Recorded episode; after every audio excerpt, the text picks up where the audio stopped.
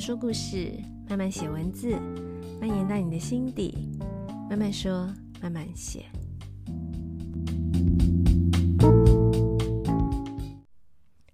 嗨嗨，大家这周过得好吗？我的 podcast 听了好多周，你们这几周都还好吗？希望你们都过得很好。我会停那么多周呢，主要是我觉得之前有一点倦怠感。这个倦怠感的来源是，就是来自于我自己听了我自己的节目，然后有一些我真的觉得内容好烂，内容好烂就算了。我我听着听着，突然对我自己的声音感到厌烦，我就觉得我的声音好无聊哦。嗯，Podcast 既然是靠声音表现的，那声音就应该要很有表情，可能很好玩。可能很激励人，或是非常舒服疗愈，但是我就觉得我的声音听久了没，这样一集一集听下来，我觉得好腻呀、好无聊哦，我听了都要睡着了。我都在想，听我节目的人不会想睡觉吗？我就觉得，既然这么无聊，那录出来的节目怎么会有趣呢？那如果这节目不好听、不有趣，录它干嘛？就有点自暴自弃起来了，就觉得那那不想录了，不想录。我觉得录出来也不好听，这样子。再来，但也有一些个人因素让我就是有点对录 Podcast 有点退却。嗯，但现在我觉得那些东西我也不是很在意了啦。这样，那所以，嗯，是因为这原因，我就停了几周。然后这几周虽然说没有录。节目，但是我其实后来还是有再鼓起勇气再回去听自己的节目，但是听到有关人类图的那些集数呢，那些节目呢，其实有蛮多集都让我自己有点惊喜的。即使我现在觉得我的人类图应该功力是有在精进了，但是再回去听到某一些内容，我还是会有一点惊讶。就是我当时举的例子怎么这么好啊？或者是，诶，当时竟然是从这个观点去看的，我现在都忘记了，就有一点温故知新的感觉。所以，如果我自己都可以从这个节目再得到新的感觉，那。如果有一个人，他今天是搜搜寻有关人类图的，或者是不论什么原因，就听到了我的节目，然后得到了一点点帮助，那我觉得也是一件好事啊。毕竟我是爱之船，我是要我的天命，我的使命就是要传递爱自己，传递爱的信念嘛。那如果我的节目可以帮助到一些人，那也是很棒的事情嘛。再加上我自己是一个有点懒散的人，所以我其实很少持续做什么事情。但是这个 podcast 却不知道为什么，竟然做了一年多。我其实也不知道为什么，也不靠它赚钱，也不是什么有有名的频道，也没有很多粉丝，所以完全就是我不知道为什么就就一直坚持做下来嘛。一开始还很坚持每周。周三更新，后来懒惰病还是发了，所以又变成拖到礼拜四、礼拜五，甚至两个礼拜更新。后来现在干脆就任性，就不做了。我又想一想，又觉得好像还是得坚持做一个什么事情吧。那既然这个都做一年多了，再加上我说的有些内容。可能可能可以对这个地球、对这个世界有一点点一咪咪的帮助，那就继续做吧。所以今天虽然我好累好累，可是突然就很想要来录录个一集也好。那今天我们要讲的主题呢，我们今天要讲的是生命蓝图、灵魂蓝图。这个主题其实我很早就想讲了，那最近会想讲是。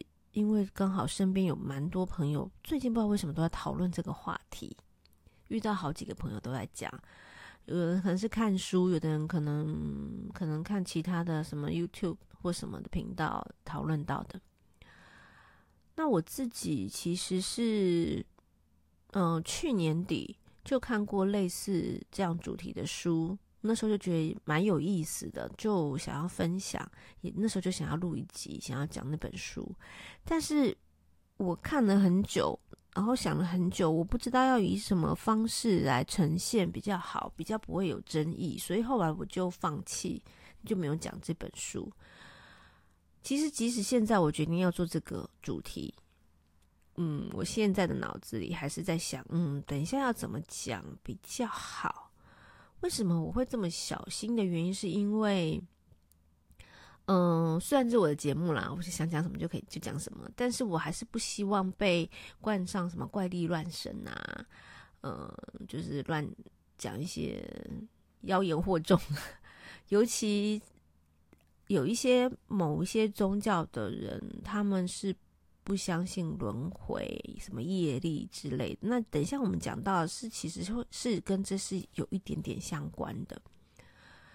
那如果您是属于这方面的教友，那就可以这个时候就可以退出了。然后我先跟您说一下，以免您听着觉得不太舒服，我不喜欢。那其实我自己信仰的宗教就是不相信轮回的。那为什么我会做这个呢？首先，我要先从我我我信仰宗教的态度。我其实不是那种教条式的教徒。我我相信，嗯，我相信这个神会给我一些，会给我一些支持的力量。常常有时候我比较无助的时候，有时候跟他说说话，我会觉得，诶，好像就有被鼓励到了，或是他会给我一些方向。我是相信他的，可是我认为，嗯，就我前面有一集有聊过信仰的吧，那我可能有讲到从我开始接近到最后受洗这个过程，其实会可以听得出我是一个蛮反骨的人。那最后我觉得我相信的这个神是以我能接受的方式来让我亲近他，所以我觉得他知道我有。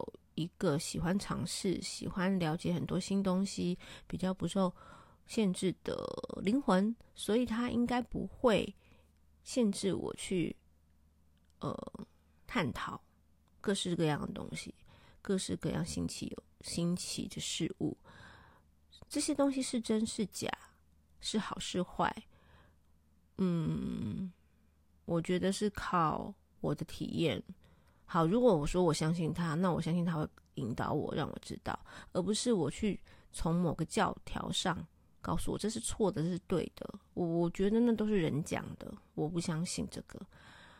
我觉得神不会局限我们去了解各种新事物，去扩展领域的可能性。我至少我觉得我我是想要这样子相信的啦，这样，所以我就觉得。这个生命蓝图、灵魂蓝图还挺有趣，但是我我我会尽量希望不要把它讲的太，就我刚刚讲的怪力乱神方面，我觉得它可以倾向一个，嗯，你可以说，呃，嗯，怎么形容呢？心理学，我也不是说心理学，应该说你可以把它想成它是一个。一个改变思维，就是当你面对人生很多事情的时候，改变思维的角度的一个方式。我觉得你可以这样想，就你不见你可以听，呃，我觉得呃，什么业力啊、转世啊、轮回啊，我觉得那都是一些呃方式转念的方式。我觉得可以这样想，你相不相信是一回事，但是你可以听听看。或许你会有从中间得到你自己的体悟啊。好，那我今现今天要来讲这个生命蓝图、灵魂蓝图呢，其实还蛮多 YouTuber 在讲，甚至一些什么灵性频道啊，讲一些身心灵的，都都很多人在讲这个。那最近又特别多人在讨论，我觉得也蛮有趣的。就连华人界最有名的 YouTuber 老高，其实前一阵子也讲了一集叫做《胎内记忆》。这一集很有趣。呃，我说很有趣的意思是说，我觉得老高的每一集都很有趣，因为我是他的忠实粉丝。他每一集只要一上架，我都会看。啊，他也有人是用听 podcast 的，因为他是同步都做的嘛。那我说胎内记忆这一集很有趣的原因是，他这一集一上架之后，过没几天，我马上就纷纷看到许多女性朋友，也是当妈妈的女性朋友们都分享了这一集，因为他们都心有戚戚焉，因为他们的孩子有类似，就老老老高讲的那个胎内记忆里面的内容，有一些有类似的的的小孩子有小时候类似的对话之类的。我觉得蛮有意思的，所以我觉得这个可以可以听听看，就当听故事嘛，大家不要太认真。好，那我们讲到这个生命蓝图、灵魂蓝图，其实它就是有点像是说，灵魂来到这个世界上呢，要要有点像来到这个世界上，像就像是要登场，登场之前，其实它都有一个剧本。那有这些剧本、有这些蓝图的原因是什么呢？嗯，有两个比较大的因原因啊。一个就是第一个是所谓的业力平衡，也就是说，可能上一上一世，然后你可以把它想成上一出剧。呃，我是演一个负心汉，你是演一个就是对我很痴情的，那我就辜负你了。上一出剧是这样演的，好，演完了，接下来我们要演。下一出了，那我们两个就讲，哎，上一出你是你演负心汉，这一次换我演了吧？我就说好啊好啊，那换你演，我也想要体验看看被抛弃、被辜负是什么感觉。那我们就来演吧。所以我们都是讲好的，所以我们在幕后都是笑嘻嘻，我们是好朋友，我们几个演员，我们都是大家感情都很好，我们是讲好我们要演，要让彼此有这样的体验的。所以这个剧本蓝图是事先讲好的。然后就好，那我们就开始演吧。所以，因为上一集是我欠你，所以下一集变成你欠我，那就平衡了嘛，这个业力就平衡了。那接下来，而且这等于说这一这一个故事也就结束了，我们不用再演一样的故事了，我们就可以换别的故事演了。好，第一个就是业力平衡，第二个就是要做到自我的精进跟圆满，也就是你可能。就是每一个你的功练功练到一个程度之后，你就升级了，你之后就不用再来这个世界了，你就到另外一个境界了。所以你的剧本可能里面的有些功课，就是为了要让你自己可以进化。变得你的灵魂更加的圆满。其实很多人说比较重要，业力平衡是一个，但比较重要的这个剧本比较重要是这一个，是让自己更加的圆满，更加精进，这个才是比较重要的一个。好，那所以呢，所有事前的剧本都是有原因的，都是有特别的原因安排好的，还要透过一些比较特殊的情况。让我们来体验有趣的人生。这里的有趣可能是有点引号，因为这个有趣可能是好的、坏的都有。嗯，但是呢，你如果都好的、坏的都体验过了，你的灵魂的这个拼图才会圆满啊。嗯，或者是你可以想成你玩那种闯关游戏，然后里面有印章，你每一关都闯完了。你这张都盖满了，那你就升级啦。所以可能呢，你你会遭遇到你被伤害、被遗弃、被孤立，或是你人生有一些失败的决定、冲动犯的错。当然也有好的哦，你你就变成很成功，然后。爱情很得意，婚姻美满等等，这些都是都是其一些体验，一种每一种体验。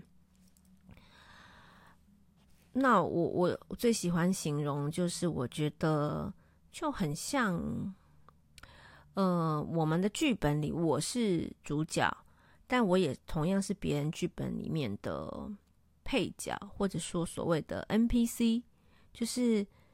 那种游戏里面啊，或者是那个你玩密室逃脱啊，或是鬼屋里面那种，里面的那种，他不是玩家，他就是在里面扮鬼的，或是扮那种路人的那种那种叫非玩家角色 NPC。我在我的剧本我是主角，可在别人剧本我可能就是个 NPC。嗯，再举个例子好了，就好像游乐园好了，你要进游乐园，游乐园里面是不是有各种不同的游乐设施？有那种很恐怖的鬼屋，也有大怒神那种失重的，也有很浪漫、很欢乐的游园小火车或是旋转木马。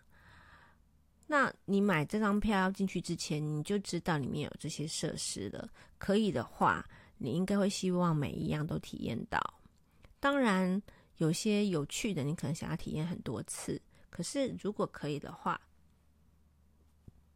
因为你都买了票了嘛，每一种都体验到就是最划算嘛。所以，你可能会想要去体验，呃，旋转木马。它可能就像浪漫的爱情，就是很开心，那你想要体验这个。可是呢，你也可能会去体验鬼屋。鬼屋呢，你就是会被吓得要死，但其实就是知道里面就是有人故意要吓你的啊。那以灵魂剧本的这个角度来讲，就是其实你是跟里面的那鬼屋的那个扮鬼的人是讲好的，就是请你吓吓我，我想要体验一下被很害怕的感觉，因为。平常我不知道是什么感觉，就在这游乐园里面，我才可以体验的鬼屋嘛。吓吓我，让我让我感受一下那个很害怕、很恐惧的感觉。那去大怒神呢？你就是要体验失控、失速，然后束手无策、很害怕的那种感觉。那也是你早就知道，你坐上去你就知道你接下来会遇到这个，那也是你愿意的。所以呢，整个游乐园每一个设施。就是一个不同的体验。如果你每一种都试过了，就很有趣啊！每一种感觉你都感觉到了，那也就像我们现在讲的这个灵魂蓝图、生命蓝图，它就是你在你这一世想要经历什么。不同的，或是你可能还在收集嘛？你可能闯关闯了五关，你还有三关没有收集到，你就希望在这一世赶快把它完成。你就会跟那个跟你一起同样上场的其他演员说：“哎、我快点快点，我想要体验这个背背叛，还有这个可能是大富翁，或者是就是有三三种，你就讲好，来来来，我们就我我这一这一这一幕这一场戏，我想要体验这三种。”这都是说好的。好，这是呃灵魂蓝图的一开始我们要先讲的概念。但是讲到这里，我觉得有一些人可能会觉得，那这样子好像很多事情都是注定讲好的啊。那我我我干嘛要努力呢？或者是说，那我遇到一些很悲惨的事情，或者是别人害我，所以好像就很难去怪别人咯。那些人都应该的，我活该的咯。嗯，每次讲到这个话，我刚刚讲到有争议的部分，也是讲到这个这个部分的时候，通常大家就会提到这个。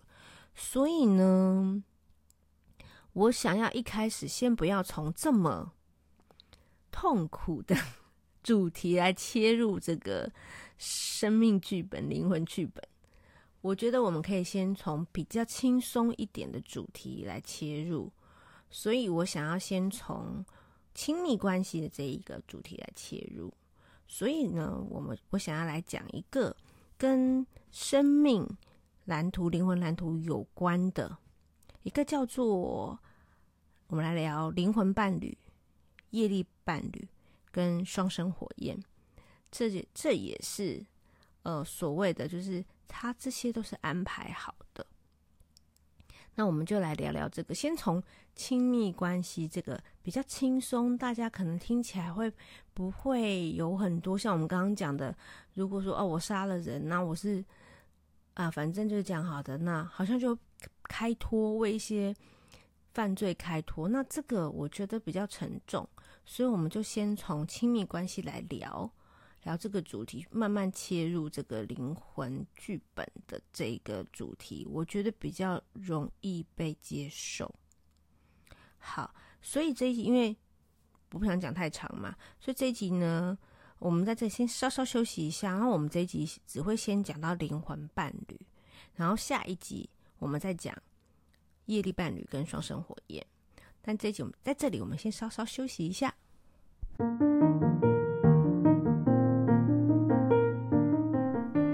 对人类图有兴趣的朋友们，每个月我都会在台北新义成品 B One 的纽玩生活举办人类图的基础跟中阶的讲座。我们会将纽西兰的红白酒跟人类图做非常有趣的结合，让大家可以喝到好喝的红白酒，又可以听到有趣的人类图知识哦。欢迎来报名。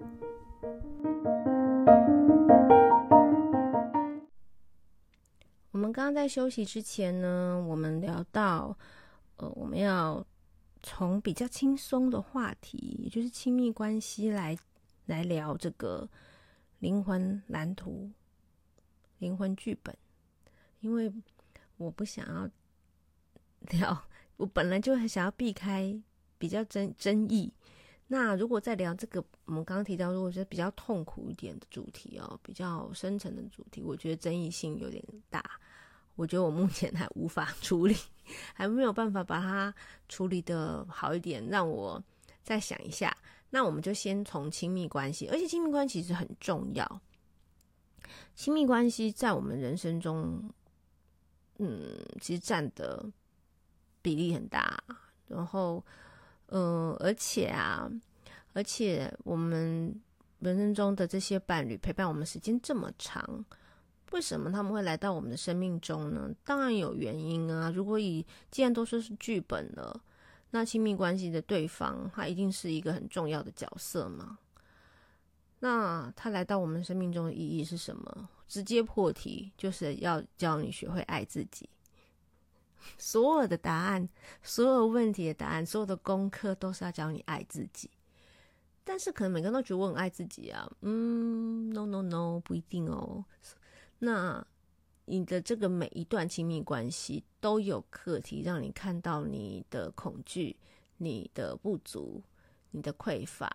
跟你的问题在哪里？然后你是否可以因为这个，你跟这个关，你在这段关系中，你可以学。如果你一直没有学会，你就会一直遇到一样的问题。所以，呃，我们要讲嘛，就是人会遇到三种三种爱，不是说你只有三段，是三种类型。一种类型就是灵魂伴侣，一种类型叫业力伴侣。还有一种叫双生火焰。一般来说，灵魂伴侣跟业力伴侣可能会重复或交错，或是就是这两种会会这样出现。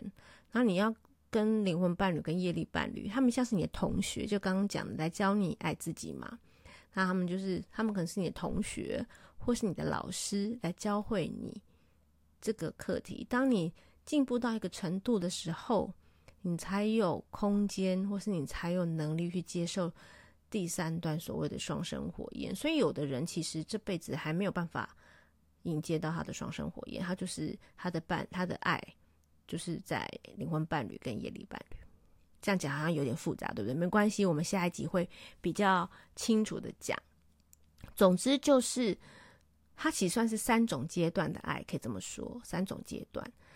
那一般来说，我们先来讲灵魂伴侣。那本来我是希望这一集就把灵魂伴侣讲完，可是刚刚我们前面已经讲了二十几分钟了，我不喜欢一集讲的很长嘛。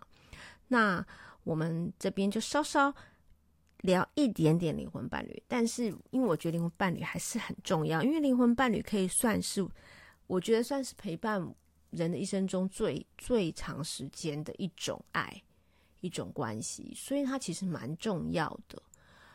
所以我也不想要草草的把它讲完，所以我们可能就下一集，搞不好要讲两集耶，就是在一起把灵魂伴侣、业力伴侣跟双生火焰讲完。那这集就稍稍聊一下灵魂伴侣，做个预告就好了。好，那灵魂伴侣呢？一讲到灵魂伴侣，你会想到什么呢？是不是就是好像电影很浪漫的，就是讲到哦，我我想要找到我的 soul mate，soul mate，那这名字听起来就觉得很赞啊，就觉得能够读懂你的灵魂呢。这个世界只有他懂我，他就是我的真命天子，他是我的真命天女，就觉得他就是他就是 the one。就是那个唯一的，嗯，不过很抱歉，我要泼泼个冷水。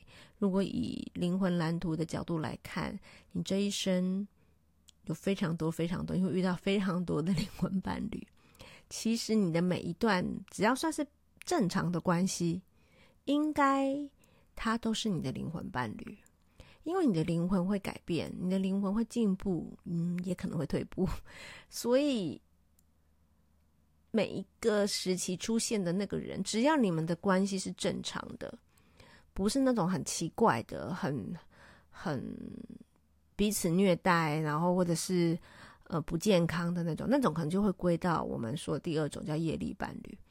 那只要是比较是正常的交往、正常的婚姻，嗯，我们说的正常都指前期哦，就是当然后面大家自然会分手嘛，也会有痛苦。时候，或是就枯燥无聊，嗯，走到平淡，那那些都不算，就是这这样都算是一个正常的关系嘛。这种呢，通常这个人都是你的灵魂伴侣，所以你这一生会遇到非常多的灵魂伴侣。好，那灵魂伴侣的特色呢？通常你比较早的阶段，比如年纪比较小的时候遇到，比如初恋呐、啊，或者是比较年轻的时候交往的对象啊。嗯、或者是可能就交往就很顺利就结婚了，这些通常都是算是你的灵魂伴侣。那灵魂伴侣的一个特点就是，你可以用舒服，相处起来很舒服自在来解释你的关系。通常灵魂伴侣会给你一个感觉，就是他是对的人。所谓的对，就是正确。这个对是正确，就是理性上来说是对的人。嗯，当然你也会很喜欢。我不是说他对他没有感情，你应该也因为他是对的，你会很喜欢他，甚至一见钟情，因为他完全符合你的你喜欢的类型。可能每个人都有一个类型嘛，可能有个小本本 上面记录了你喜欢的你的菜，嗯，符合哪些条件。比如说，如果是我，我我的我的菜，我的类型可能就是高高帅帅的，然后呃有才华，然后幽默，可能还要加个最好是个单眼皮等等，就是会有一些很细的。那如果哇可以符合八成九成，就完全打中你啊，你就会觉得天哪，那就是我的菜。所以。灵魂伴侣通常就是这种符合你的标准，你就会觉得对对对，就是他，他就是我喜欢的类型，所以你会觉得跟他相处起来，嗯，舒服，因为有可能个性上也是你喜欢的个性，所以相相处起来舒服自在，你会觉得一切都很对，一切都很正确，一切都是在正常。规范轨道上，都是如果又你们又步入婚姻，一定他也符合你家里家族对于你要嫁的、你要娶的那个对象的标准，所以他就是符符合一切客观，还有包含你自己主观的条件，他就是一个这么这么正确的选择，好让你舒服相处起来舒服自在的选择。这也是，其实这一点也是可以稍稍稍稍提一下。这一点也是为什么，其实灵魂伴侣很多时候早就该结束这个关系，但是因为他们在理性上来说，他们太正确了，所以即使你们的关系早就该结束了，可是一般来说，灵魂伴侣最常发生的问题、最难的课题，就在于早该结束的时候却结束不了。通常这就是灵魂伴侣第一个要带给你的课题。好啊，这个我们详细的下一集再说哈。然后所以呢，就大家会想知道喽，为什么灵魂伴侣这么好，却却要说再见呢？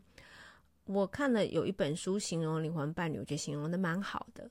他说，灵魂伴侣其实就像冬日，然后你稍微，因为他是那个翻译过来的嘛，所以他他讲的就是可能是西方，嗯，就是国外的那个场景，就是冬天，然后你可能有烧了一个壁炉，然后屋子里暖暖暖的，然后呢，在窗边呢，你放了一个单人沙发，单人沙发上。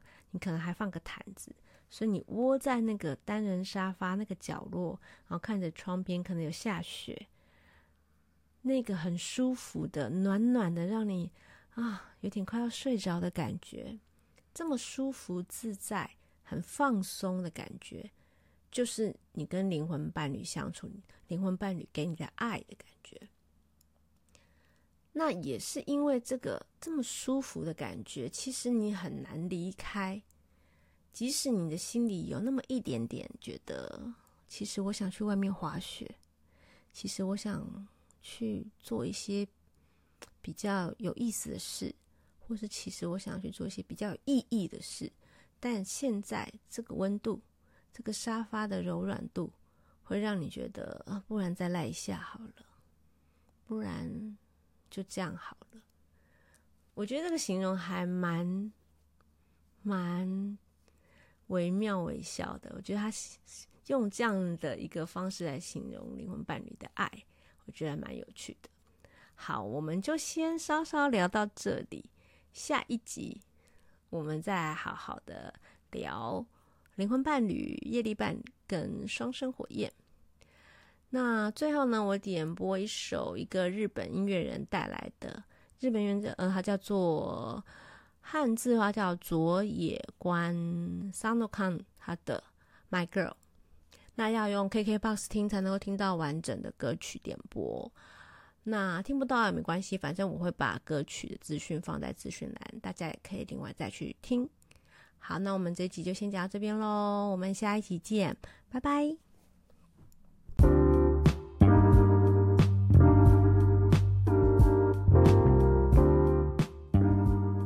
这一集的慢慢说慢慢写就到这里喽。如果有想听的其他主题，或者是有任何想跟我讨论的话题，欢迎到慢慢说慢慢写的 Instagram 或者是 Facebook 的粉丝专业留言让我知道。那么我们就下期见喽，谢谢收听。